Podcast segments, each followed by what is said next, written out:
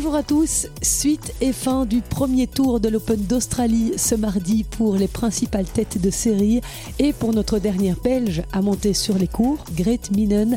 Malheureusement, elle a été éliminée cette nuit par la danoise Clara Towson. Nous rejoignons Philippe Dehaze dans quelques minutes pour avoir son analyse de cette défaite de notre numéro 2 belge et il n'est pas venu tout seul, Philippe, pour ce podcast quotidien.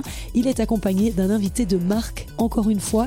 C'est un entraîneur français renommé sur le circuit, le coach actuel de Caroline Garcia, la numéro 1 française et 19e joueuse mondiale. Bertrand Perret est avec nous depuis Melbourne ce mardi. Bertrand Perret, c'est aussi celui qui fut le premier entraîneur de Paul-Henri Mathieu, ancien numéro 12 mondial. Il a également travaillé aux côtés de la joueuse chinoise Peng Shuai, avec elle il a remporté son premier titre WTA et a atteint la finale de l'Open d'Australie en 2017. Il a également accompagné Hans Jaber pendant deux ans, de la 180e à la 45e place mondiale. Il travaille avec Caroline Garcia depuis 2021. On l'appelle même l'homme de la renaissance de la française, puisque c'est à ses côtés qu'elle a atteint sa première demi-finale en Grand Chelem. C'était à l'US Open en 2022 et cette place de numéro 5 mondiale. Et après s'être séparée de Bertrand Perret à l'aube de sa victoire au Masters de fin d'année en 2022, qui reste le plus prestigieux titre de sa carrière, Caroline Garcia a refait appel à lui six mois plus tard, en avril 2023. Il est donc à ses côtés depuis et pour ce premier grand chelem de l'année en Australie, bien sûr. La Française l'a très bien entamé avec une victoire sur Naomi Osaka 6-4, 7-6. Avant de rejoindre Philippe et Bertrand à Melbourne, je vous fais un petit topo dans ce podcast de ce qu'il s'est passé cette nuit dans cet Open d'Australie. Soyez les bienvenus, mon nom est Christelle Joaris et je suis très heureuse que vous soyez au rendez-vous. Silence, s'il vous plaît. Les joueurs sont prêts.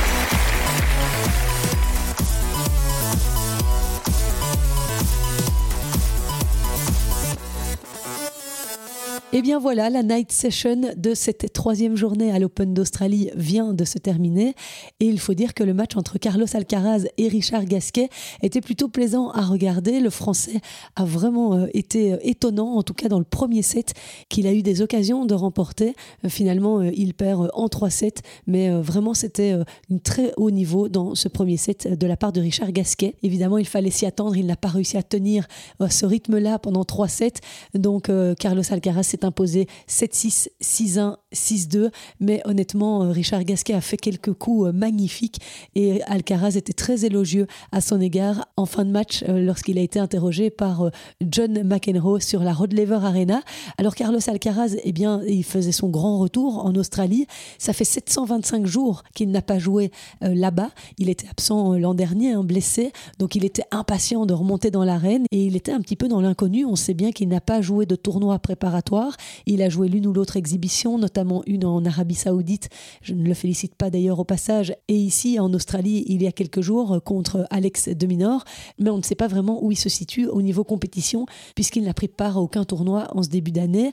Il est également euh, sans coach, euh, Carlos Alcaraz. Euh, Juan Carlos Ferrero n'a pas pu l'accompagner en Australie. Il a été opéré du genou et donc resté en Espagne. Mais Carlos Alcaraz a confié au micro d'Eurosport qu'il était en lien avec lui tous les jours, plusieurs fois par jour. Donc voilà, ce sera du coaching à distance.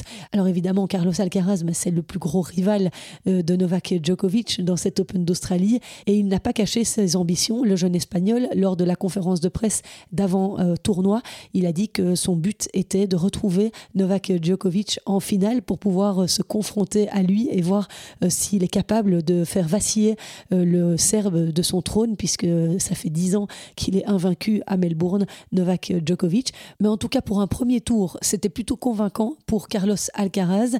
Alors j'ai une petite stat intéressante à vous donner sur Richard Gasquet.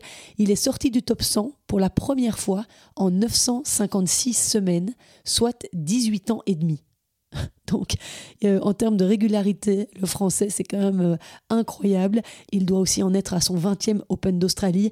Euh, c'est juste faramineux. Et quand on voit le niveau de jeu qu'il a réussi à produire dans ce premier set, franchement, chapeau bas, Richard Gasquet. C'était un vrai plaisir de le voir batailler dans cette rencontre face au numéro 2 mondial, qui pourrait redevenir numéro 1 mondial au terme de cet Open d'Australie. Mais on est encore loin d'y être, donc on en reparlera plus tard. Sachez que côté français, eh bien, la nuit a été euh, fructueuse puisque 14 Français se retrouvent au deuxième tour de cet Open d'Australie. Ça doit faire un petit moment que ça n'est pas arrivé. Parmi eux, il y a euh, Arthur Fils qui a éliminé Yeri Vesili. C'était sa première expérience à l'Open d'Australie, Arthur Fils. De même que Arthur Cazot qui avait bénéficié d'une invitation et qui lui est venu à bout de Laszlo Djere. Du côté des favoris et des têtes de série, il y avait euh, Holger Rune qui jouait euh, cette nuit, huitième mondial. Il a dû batailler face à Yoshihito Nishioka, 61e à l'ATP. Il a lâché un set sous les yeux de Séverine Lutti, son nouveau coach et ancien entraîneur de Roger Federer. Holger Rune travaille aussi avec Boris Becker, mais qui lui euh, n'est pas en Australie. Mais donc il est entré en confiance dans ce match, mais peut-être un peu trop, le Danois, puisque dans ses prises d'initiative, il a commis 55 fautes directes. Après, en compensation, il a frappé 71 coups gagnants. Euh, donc euh, ça a suffi pour faire le job. Le moment charnière de ce match, ça a été le tie-break de la troisième manche qui a fait basculer le sort de la rencontre en sa faveur, puisqu'après ça, le Danois a breaké d'entrée dans le quatrième set et est parvenu à s'imposer en 4-7. Au deuxième tour, il affrontera le Français Arthur Cazot. Euh, le Norvégien Casper Ruud, tête de série numéro 11, n'a pas perdu trop d'énergie sur le cours. Il a parfaitement géré son entrée en matière face au vétéran espagnol Albert Ramos Vinolas. Trois petits sets, 6-1, 6-3, 6-1. Il a signé une saison en Dancy hein, l'année passée, Casper Ruud, et après l'US Open, où il avait été sorti au deuxième tour, il explique avoir mis tout en œuvre pour euh, devenir un joueur plus agressif. Il s'est fixé ça comme objectif, et ça s'est vu sur le terrain face à Vinolas. Il a frappé 42 coups gagnants, donc c'était euh, assez probant, et euh, il faut savoir que c'est le quatrième match seulement de l'année pour Casper Ruud, mais un de ses meilleurs, à en croire l'interview qu'il a donnée après le match. Il n'a pas fait d'exhibition cette année, donc il est arrivé plus frais physiquement que l'année dernière. Et Casper Ruud a expliqué au micro d'Eurosport de Barbara Schett qu'il avait beaucoup travaillé physiquement parce qu'il euh, il trouvait qu'il était beaucoup trop lent, beaucoup trop lourd, qu'il avait fait trop de musculation l'année passée et qu'il avait envie de retrouver un petit peu de légèreté sur le terrain. Euh, donc voilà, pour Casper Ruud, je vous rappelle qu'il avait été numéro 3 mondial en fin 2022 après une saison exceptionnelle où il a disputé ses deux premières finales de Grand Chelem, mais il n'a pas réussi à enchaîner en 2023. Donc le voilà de retour, Casper Ruud. Il euh, contre Max Purcell, l'Australien, au prochain tour. Sur les cours cette nuit, il y avait aussi Grigor Dimitrov qui a passé le premier tour en perdant un petit set contre Marton Fuxovics. Il était mal embarqué le Bulgare puisqu'il a perdu la première manche, mais il s'est bien rattrapé après un combat de 3h27. Le score final 4-6, 6-3, 7-6 et 6-2.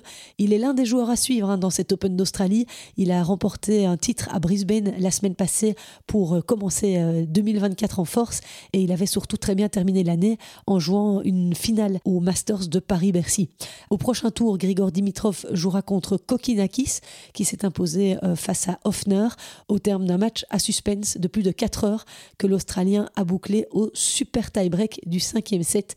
Voilà qui a dû enchanter le public australien, toujours bien au taquet là-bas à Melbourne. Et puis, euh, au rayon des surprises, alors il y en a un qui a créé un exploit en cette troisième journée, c'est l'Indien Sumit Nagal, 137e joueur mondial. Il a éliminé la tête de série numéro 31, Alexander Bublik, récent vainqueur ici à l'European Open d'Anvers et demi-finaliste la semaine dernière à Adélaïde. Nagal est un joueur issu des qualifications et il s'est imposé en 3 petits sets 6-4, 6-2, 7-6. Et puis en night session sur la Margaret Court Arena, Alexander Zverev, tête de série numéro 6 du tournoi, a perdu un petit set contre son compatriote Dominique Kupfer. L'Allemand de 26 ans s'est finalement imposé 4-6, 6-3, 7-6, 6-3. Demi-finaliste à Melbourne en 2020, Sacha Zverev affrontera au deuxième tour le joueur qualifié slovaque Lukas Klein. Sachez aussi que Talon Grigsport, le joueur coaché par Christophe Vliegen, est venu à bout de Roman Safiulin, mais ça n'a pas été simple. Il a dû batailler pendant 5-7. On essaiera d'ailleurs d'avoir Christophe Vliegen dans ce jeu, c'était podcast quotidien que je vous propose depuis le début du tournoi. Alors chez les femmes, eh bien Iga Swiatek avait un premier tour piège face à la lauréate de l'édition 2020, Sofia Kenin, qui retrouvait la polonaise pour la première fois depuis sa défaite en finale de Roland Garros en 2020. Iga Swiatek a bien manœuvré la rencontre, même si elle a passé presque deux heures sur le cours pour s'imposer 7-6, 6-2. Je suis contente d'avoir réussi à élever mon niveau de jeu dans le deuxième set, a déclaré la polonaise. La température était plus élevée que n'importe quel autre match que j'ai joué cette saison. J'ai dû m'adapter à ça parce que les balles volaient un peu dans tous les sens. Eh bien oui, à Melbourne, il fait 32 degrés apparemment aujourd'hui. Donc euh, ça passe pour Iga Swiatek au prochain tour, la numéro 1 mondiale, dont le meilleur résultat est une demi-finale à Melbourne en 2022, affrontera l'américaine Danielle Collins. L'autre grande favorite à la victoire dans cette Australian Open, c'est Elena Rybakina qui a ouvert la night session sur la Rod Laver Arena face à Carolina Pliskova. Rybakina s'est imposée 7-6, 6-4, mais Pliskova a eu des occasions dans le premier set puisqu'elle menait 6-3 dans le tie-break. Mais avec toute son expérience, euh, Rybakina a réussi à renverser la vapeur pour gagner ce tie-break 8-6. Elle a ensuite breaké Pliskova dans le début du deuxième et n'a plus lâché son service. Rybakina en grande forme en ce début de saison puisque je vous rappelle qu'elle a gagné le tournoi de Brisbane la semaine passée 6-3, 6-0 face à Sabalenka. Une autre joueuse, toujours très dangereuse en Grand Chelem, jouait cette nuit, Azarenka, euh, victorieuse à Melbourne hein, en 2012 et 2013. Elle a dû batailler pour revenir à bout de l'italienne Camilla Giorgi. Elle a passé 2h26 sur le cours pour finalement s'imposer 6-1, 4-6, 6-3. J'ai l'impression de ne pas avoir joué mon meilleur tennis, mais je suis heureuse d'avoir pu trouver mon chemin. Voilà ce qu'a déclaré Victoria Azarenka après euh, cette victoire. Au deuxième tour, la Biélorusse affrontera la tombeuse de Great Minen, la danoise Clara Towson. Autre résultat à épingler, celui de Sloane Stevens, l'américaine de 30 ans qui a remporté l'US Open en 2017, n'avait plus gagné un match à l'Australian Open depuis 2019. Demi-finaliste en Australie en 2013, Stevens a battu 6-3, 6-1 la jeune Australienne Gadecki, à qui les organisateurs ont attribué une wild card. Et d'ailleurs, en parlant de wild card, les organisateurs n'ont pas été euh, très vernis parce que sur les 9 wildcards qu'ils ont attribués aux Australiens, eh bien aucun joueur n'est passé au second tour. Donc euh, c'est 0 sur 9.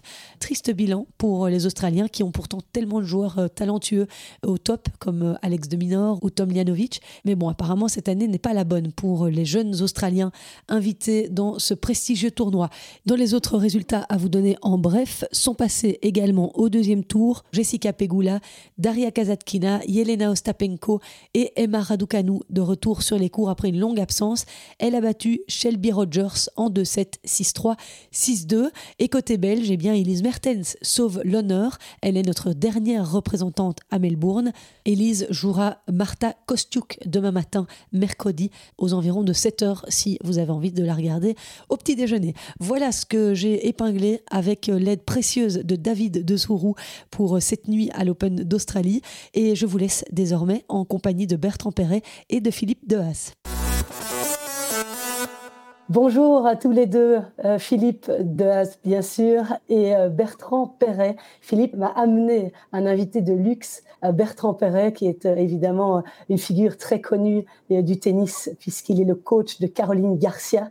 Et il me fait l'honneur d'avoir accepté de venir dans ce podcast quotidien. Monsieur Bertrand Perret, comment se passe votre quinzaine à Melbourne? Elle a plutôt bien débuté avec cette victoire de Caroline hier face à Naomi Osaka. Ah ouais, bah c'était euh, c'était un match euh, piège parce que bon, on sait pas trop euh, comment comment jouer Naomi et puis bon, c'est toujours c'est jamais évident de faire un premier tour de Grand Chelem, surtout contre une joueuse comme ça sur le central.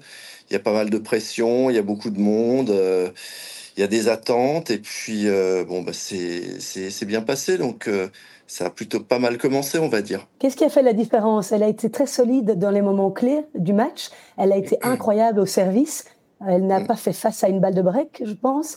Euh, C'était ça, euh, c'est là où ça s'est joué. Puis elle a fait un très bon tie break. Ouais, ouais, non, mais c'est, euh, de toute façon, c'est ça qui est, qui est important. Il faut, avec le, jeu de Caroline, qui est quand même un jeu à, à haut risque, qui est, qui est basé sur son service, qui est basé sur des, sur des coups puissants, sur des, sur des retours d'attaque et tout ça.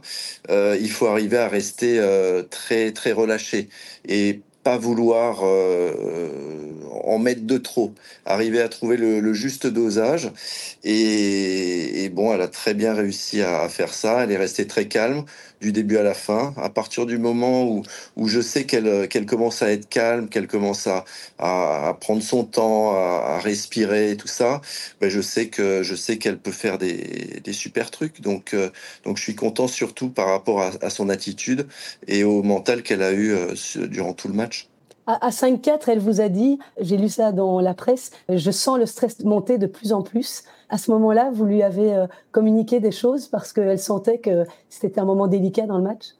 Oui, c'est toujours un petit peu euh, les, mêmes choses. On travaille pas mal sur le, relâchement, sur, sur la respiration. Donc, euh, c'est déjà arriver à respirer un petit peu lentement et puis prendre son temps et puis euh, et puis rester dans le relâchement, ne pas vouloir de trop parce que dès qu'on veut de trop et eh ben on se crispe et puis on essaye d'en mettre d'en mettre un petit peu plus et puis euh, ben, le bras se tend un petit peu plus. Donc c'est arriver à rester dans cette zone de de relâchement et puis euh, et puis de prendre du plaisir un petit peu dans dans dans ce qu'elle faisait sur le sur le terrain. Moi j'ai une question Bertrand. oui. J'ai trouvé, euh, je l'ai trouvé, parce que j'ai regardé tout le match, et j'ai trouvé particulièrement heureuse sur le terrain à un moment donné. Je, pense qu'elle a même souri. Je la trouvais particulièrement euh, à l'aise, etc. Est-ce qu'il y a, un il y a comme un déclic chez le sentiment, non, au niveau de au niveau de l'attitude? Est-ce que tu mets tout sur le, le fait de, de, gérer un peu mieux, d'avoir un peu plus de relâchement, d'arriver à gérer un peu ces crispations ben, C'est ça, moi, moi j'essaye un petit peu de, de, de, la mettre dans les meilleures conditions pour qu'elle puisse déployer son jeu euh, efficacement. Et euh, c'est vrai que les meilleures conditions pour elle, c'est arriver à, à, prendre du plaisir, c'est arriver à de temps en temps euh, sourire un petit peu sur le terrain, ne pas, ne pas se, se, se coincer et puis ne pas se frustrer savoir un petit peu que bon, des fautes euh, en tennis on en fait, mais bon, euh, il faut il faut arriver à les accepter. Et c'est un petit peu l'acceptation de de faire des fautes euh, à des moments de de, de peut-être un petit peu moins bien jouer qui qui permet de de, de trouver après ce, ce, relâchement quoi. Mais c'est vrai qu'on travaille on travaille pas mal là-dessus, même pendant les les entraînements. Euh, on essaye d'être euh, d'être un petit peu euh, un petit peu plus relax. Vous avez dit que vous lui aviez demandé de ne pas en mettre de trop, mais c'est contre son sa nature. ça, à Caro, elle aime toujours bien. Ah ben, mettre de l'intensité C'est pas, pas en mettre de trop par rapport à ses intentions. Les, les intentions restent toujours les mêmes. Les intentions, c'est toujours des intentions agressives. Mais c'est c'est de pas vouloir de trop. C'est-à-dire qu'au service, ben, plus elle va penser à faire un ace, euh, plus elle va se crisper. Donc c'est vraiment rester euh, plus dans le, dans le relâchement plutôt que dans lui dire allez, il faut que tu sortes un bon service. quoi. Euh, je sais que si elle est relâchée, de toute façon, ça sortira. Et tu, tu travailles ça que à l'entraînement ou tu, as, tu utilises d'autres techniques, je ne sais pas moi, de, de présence attentive, de yoga, de respiration ou c'est juste en entraînement c'est juste pendant l'entraînement et puis euh, et puis euh, dans, dans, la vie en général quoi. Il faut euh, faut arriver à, à, des moments un petit peu à, lâcher prise et puis ça ça fait du bien quoi. Ça permet de, de se relâcher un petit peu dans la tête et puis à partir du moment où on est on est bien dans, dans la tête et que que tout est bien relax et tout ça, et ben il y a tout qui s'enchaîne. Elle a expliqué avoir complètement craqué à quelques heures du début du match, qu'elle était en pleurs avant de monter sur le terrain parce que euh, elle avait euh, cette pression euh, sur les épaules. Parfois, il vaut mieux extérioriser de cette manière plutôt que de tout garder à l'intérieur et oui. ah oui, mal monter sur le terrain. Fait. Je sais, bon, ça c'est déjà arrivé plusieurs fois, et c'est vrai que bon, bah, quand elle, quand elle se, relâche, quand elle parle, et puis euh, quand elle pleure, même, même avant un, match, c'est de bon augure habituellement. C'est finalement plus euh, un accompagnement au niveau du coaching euh, mental que du coaching tennistique que là où votre défi est placé aujourd'hui, parce que on sait qu'elle a été top 5 mondial, donc elle est capable de, d'arriver à ce niveau-là Oui, oui, oui. C'est, euh, bah, disons que il faut déjà qu'elle sache un petit peu où aller euh, au niveau de son jeu. Euh, quels sont ses points forts, ce qu'il faut qu'elle qu'elle continue à faire, euh, même si euh, même si c'est pas évident de temps en temps, même si il y a des il y a des il y a des phases difficiles ou sur les retours c'est un petit peu compliqué, mais qu'elle reste toujours sur le sur son axe de de tennis. Et, et effectivement, après, c'est surtout un travail mental par rapport à, à ce qu'elle soit bien sur le terrain. Philippe, est-ce que vous échangez parfois entre coachs pour euh, accompagner ces joueuses euh, mentalement? Est-ce que vous vous donnez des tips euh, de temps en temps? Pas vraiment, parce qu'on est rivaux quelque part. Donc, alors Bertrand, on se connaît depuis longtemps et quand on se croise, on, on, discute, mais on prend, on prend des nouvelles plutôt à titre personnel. Après, on a chacun notre métier, on a chacun un joueur à gérer, on a chacun nos difficultés. Bertrand essaie de trouver les, meilleures clés pour aider Caroline. Moi, je fais la même chose avec ma joueuse. Mais euh, je veux dire, l'objectif, c'est d'être le plus fort possible et malheureusement d'être plus fort que chacune de toutes les autres. Donc, si Bertrand a des choses super intéressantes et qui marche avec sa joueuse, il n'a aucun intérêt à les partager avec un autre entraîneur euh, parce que c'est pas le but du jeu mais il y a beaucoup de respect, il y a beaucoup d'amitié parce qu'on galère. Il y a des moments, pour l'instant, ça va bien avec Caroline. Il y a des moments qui ont été plus compliqués. Je me souviens avoir envoyé un message à Bertrand juste pour le soutenir parce qu'on connaît la précarité de ce job. Et, c'est très bien et ça suffit. Je veux dire, après, euh, chacun fait ce qu'il peut avec les armes qu'il a.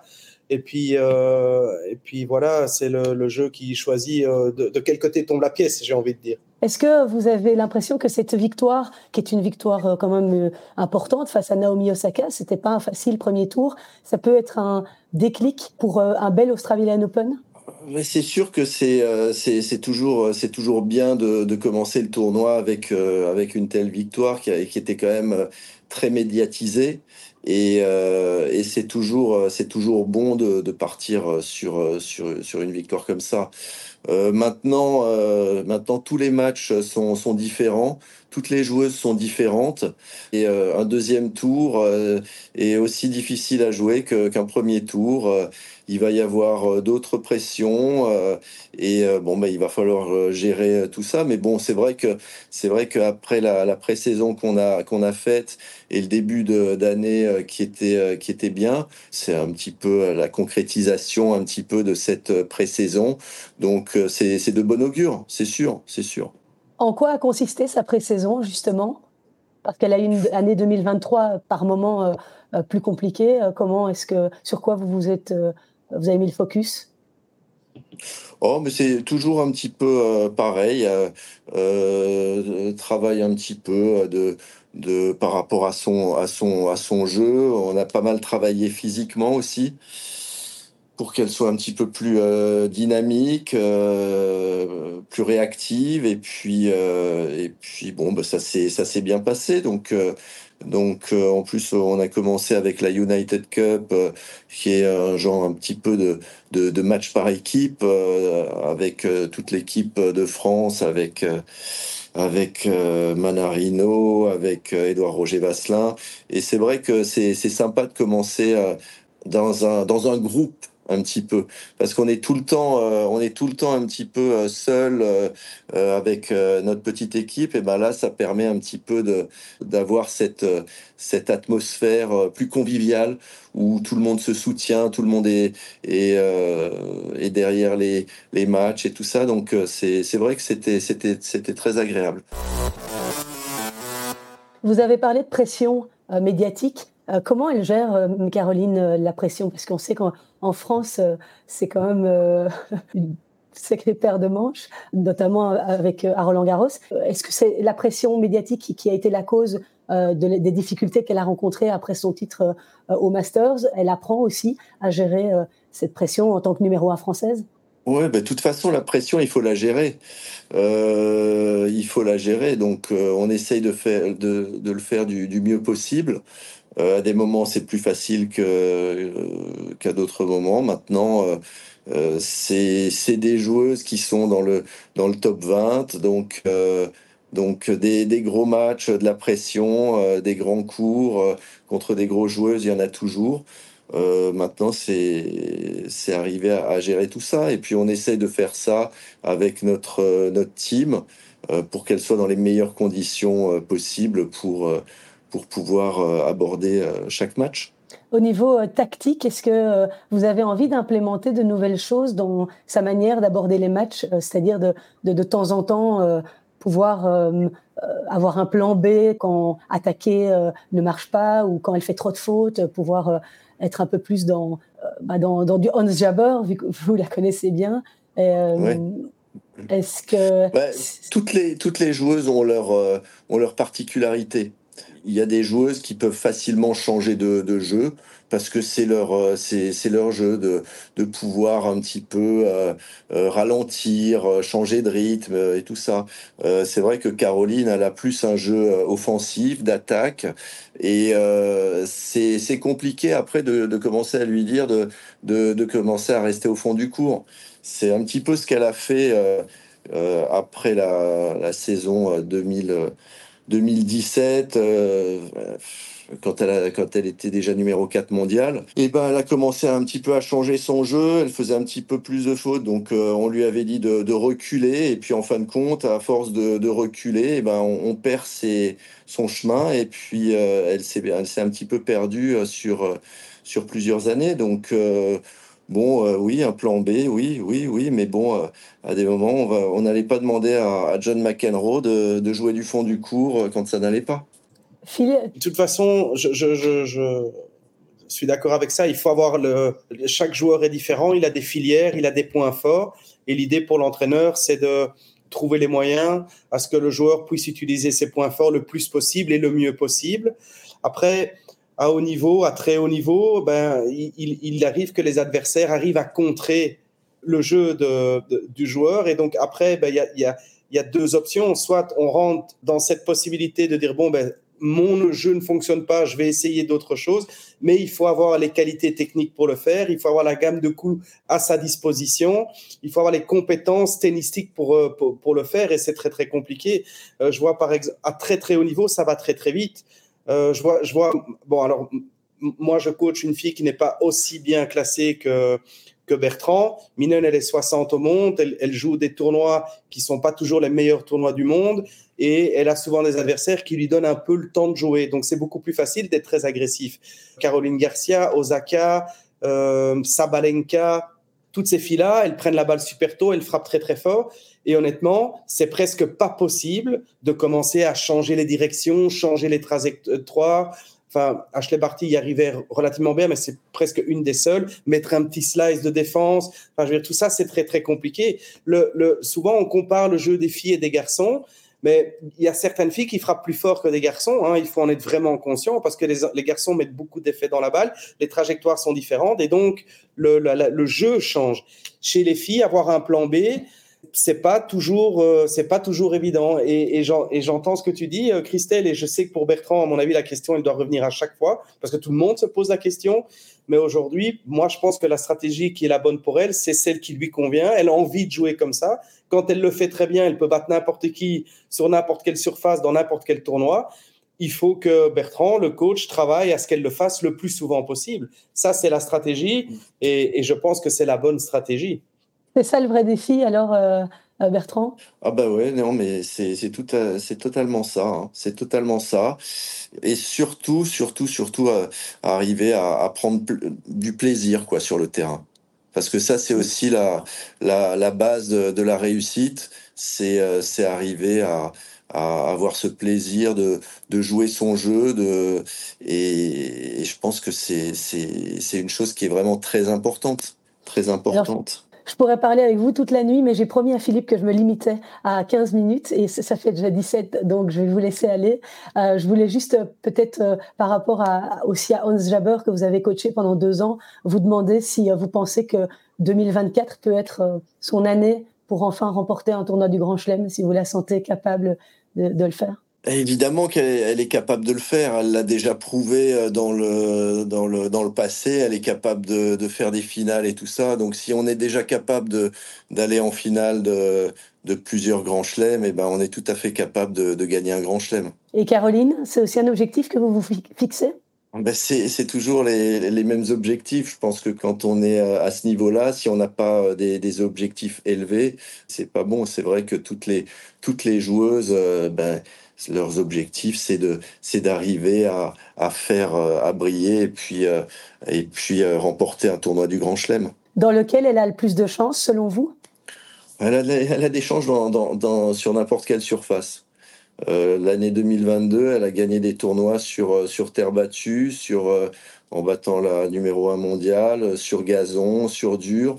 Donc, euh, je pense que si elle arrive à, déployer son jeu comme elle l'a déjà déployé, bon, tout, est, tout est permis sur n'importe quelle surface. On verra ça. Eh bien, on vous le souhaite. Son prochain tour, elle le jouera contre Magdalena Fresh on regardera ça, on suivra ça attentivement, Bertrand, et euh, on vous souhaite euh, beaucoup de succès dans cet Australian Open avec Caroline. C'est gentil, je vous remercie. Je vous laisse quitter le studio, euh, mais Philippe et moi, on va rester encore cinq minutes parce qu'on va parler de sa joueuse. Donc, je vous laisse partir si vous voulez. À bientôt, Philippe. À demain, sans doute. À demain. Ciao. Merci, merci. Au revoir. Au revoir. Magnifique, merci pour ce bel invité, Philippe. Top, franchement, chouette. Bon, mais toi, alors, euh, Philippe, euh, la nuit s'est soldée par une défaite pour euh, Grete face à Clara Towson, 7-5, 7-5. Ça s'est pas joué à grand chose. Hein. Qu'est-ce qui s'est passé dans ce match? Tu peux un peu nous expliquer? Oui, ça s'est pas joué à grand chose et à beaucoup de choses à la fois. Là où d'habitude elle est, elle est vraiment performante, Grete, elle a, elle, elle, a, elle a failli un tout petit peu. Donc, ben, il faut savoir que Towson, d'abord, c'est une, adversaire qui est très, très difficile à jouer parce qu'elle sert très, très bien.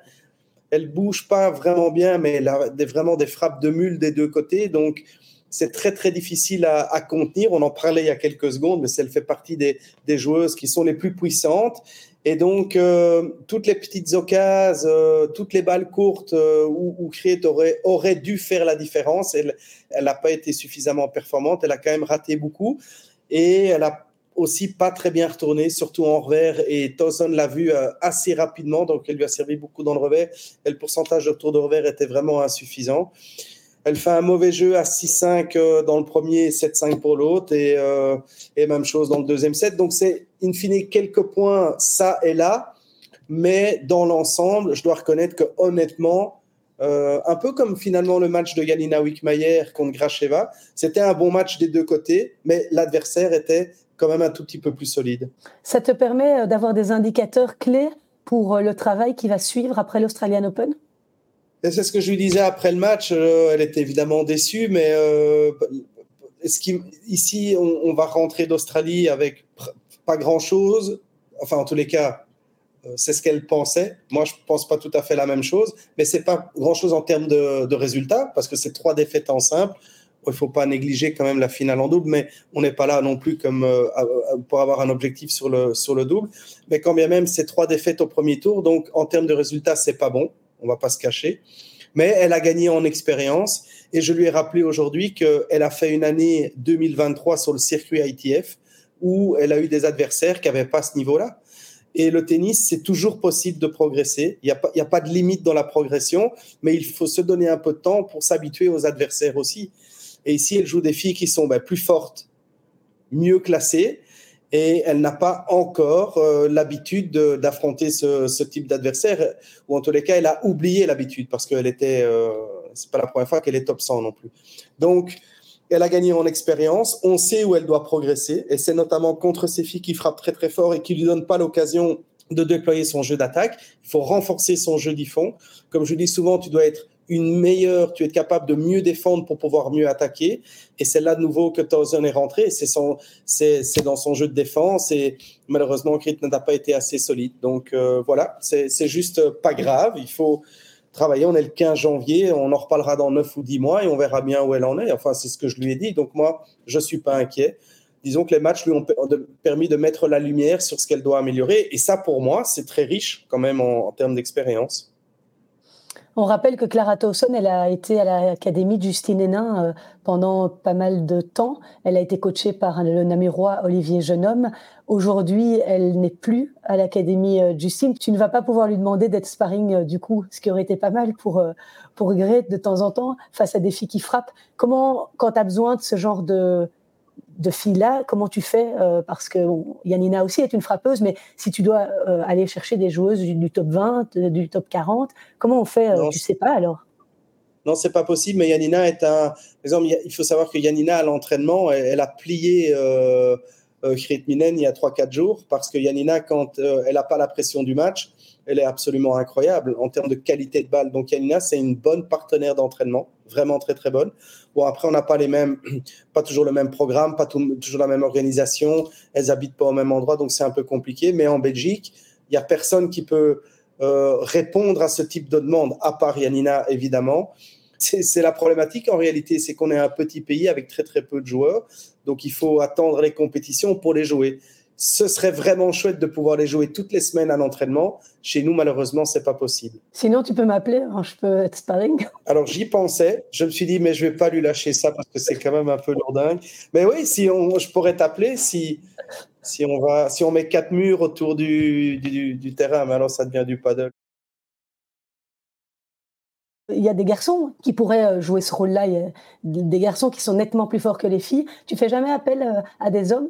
Si, mais la problématique des garçons, c'est que les trajectoires de balles sont pas les mêmes.